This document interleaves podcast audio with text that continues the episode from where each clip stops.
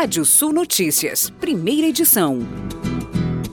Para os próximos anos, o Pix poderá ser usado em operações sem acesso à internet e em transações internacionais, anunciou ontem o presidente do Banco Central, Roberto Campos Neto. As novidades ainda não têm data para entrar em vigor. Campos Neto fez o um anúncio em um evento especial do BC para celebrar o aniversário de um ano da nova ferramenta. Segundo ele, o Pix ainda não atingiu todo o seu potencial. O uso do QR Code ainda depende de melhor assimilação da tecnologia pelos usuários, explicou.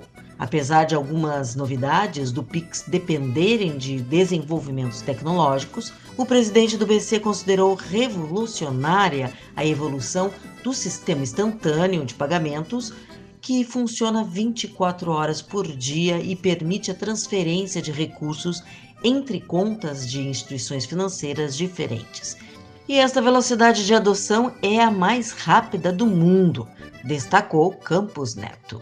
Segundo a análise do economista Braulio Borges, da FGV, feita a partir de projeções de um relatório do Latim Focus Consensus, o Brasil pode ter de conviver por 10 anos com desemprego alto.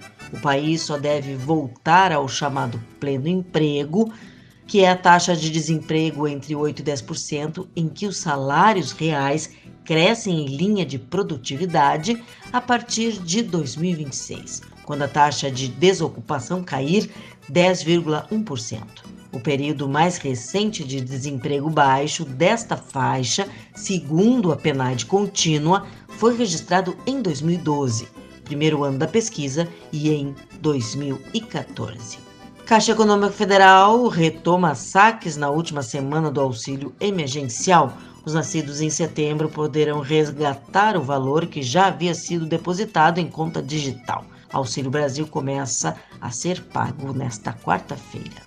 O consumo das famílias de, teve queda de 1,13% em setembro, na comparação com o mesmo mês do ano passado, segundo a Associação Brasileira de Supermercados, a Abras. Para o Natal deste ano, porém, a expectativa é de melhora. Cerca de 51% dos empresários do setor de supermercados esperam alta nas vendas em relação a 2020. Entre os mais otimistas, cerca de metade acredita que o aumento das vendas possa atingir 17%. Para responder à demanda, 41% das empresas planejam fazer contratações temporárias. A produção de café em nível mundial, estimada para o ano cafeeiro 2021, foi calculada num volume físico equivalente a mais de 169,64 milhões de sacas de 60 quilos, número que denota um ligeiro crescimento de 0,4% em relação ao mesmo período do ano passado. Neste contexto, os cafés da espécie arábica foram estimados em 99,26 milhões de sacas e os robusta em 70,38 bilhões, volumes que representam 58% e 41%, respectivamente, da produção mundial. E a Expo 20, pavilhão Brasil em Dubai, Emirados Árabes Unidos, ultrapassa 400 mil visitantes. De acordo com a Apex Brasil, local está entre os cinco mais visitados da exposição, juntamente com os da China, Itália, Arábia Saudita e França. E agora, giro de notícias. Empresas criativas do Brasil promovem intercâmbio com a Iberoamérica. Furnas vai destinar 3 milhões de reais para projetos de inovação. Empresários que abrigam negócios bem-sucedidos na pandemia aproveitam o momento econômico. Mercado de aluguéis na praia começa a se movimentar.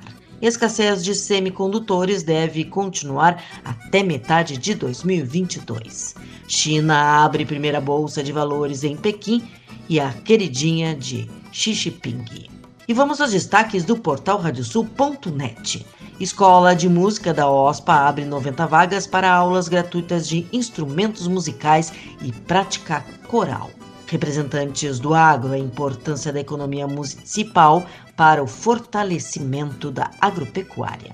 Você pode ler mais notícias no portal radiosul.net. Pode ouvir esse boletim no seu agregador favorito do podcast. Eu, Kátia Desessar, volto na segunda edição do Rádio Sul Notícias, às 18 horas. Previsão do tempo. Olá, ouvintes da Radiosul.net. Manhã de chuva ainda na metade sul do estado, tempo abrindo durante a tarde, com tempo mais firme já na fronteira oeste. Tem previsão de pancadas de chuva forte no noroeste e áreas do Planalto a partir da tarde chuva isolada no leste do Rio Grande do Sul. Máximas chegam a 25 graus no oeste em áreas do norte nessa quarta-feira. Na quinta-feira, sol na fronteira oeste, centro e metade sul, tempo nublado no leste e fechado com pancadas de chuva no norte do estado.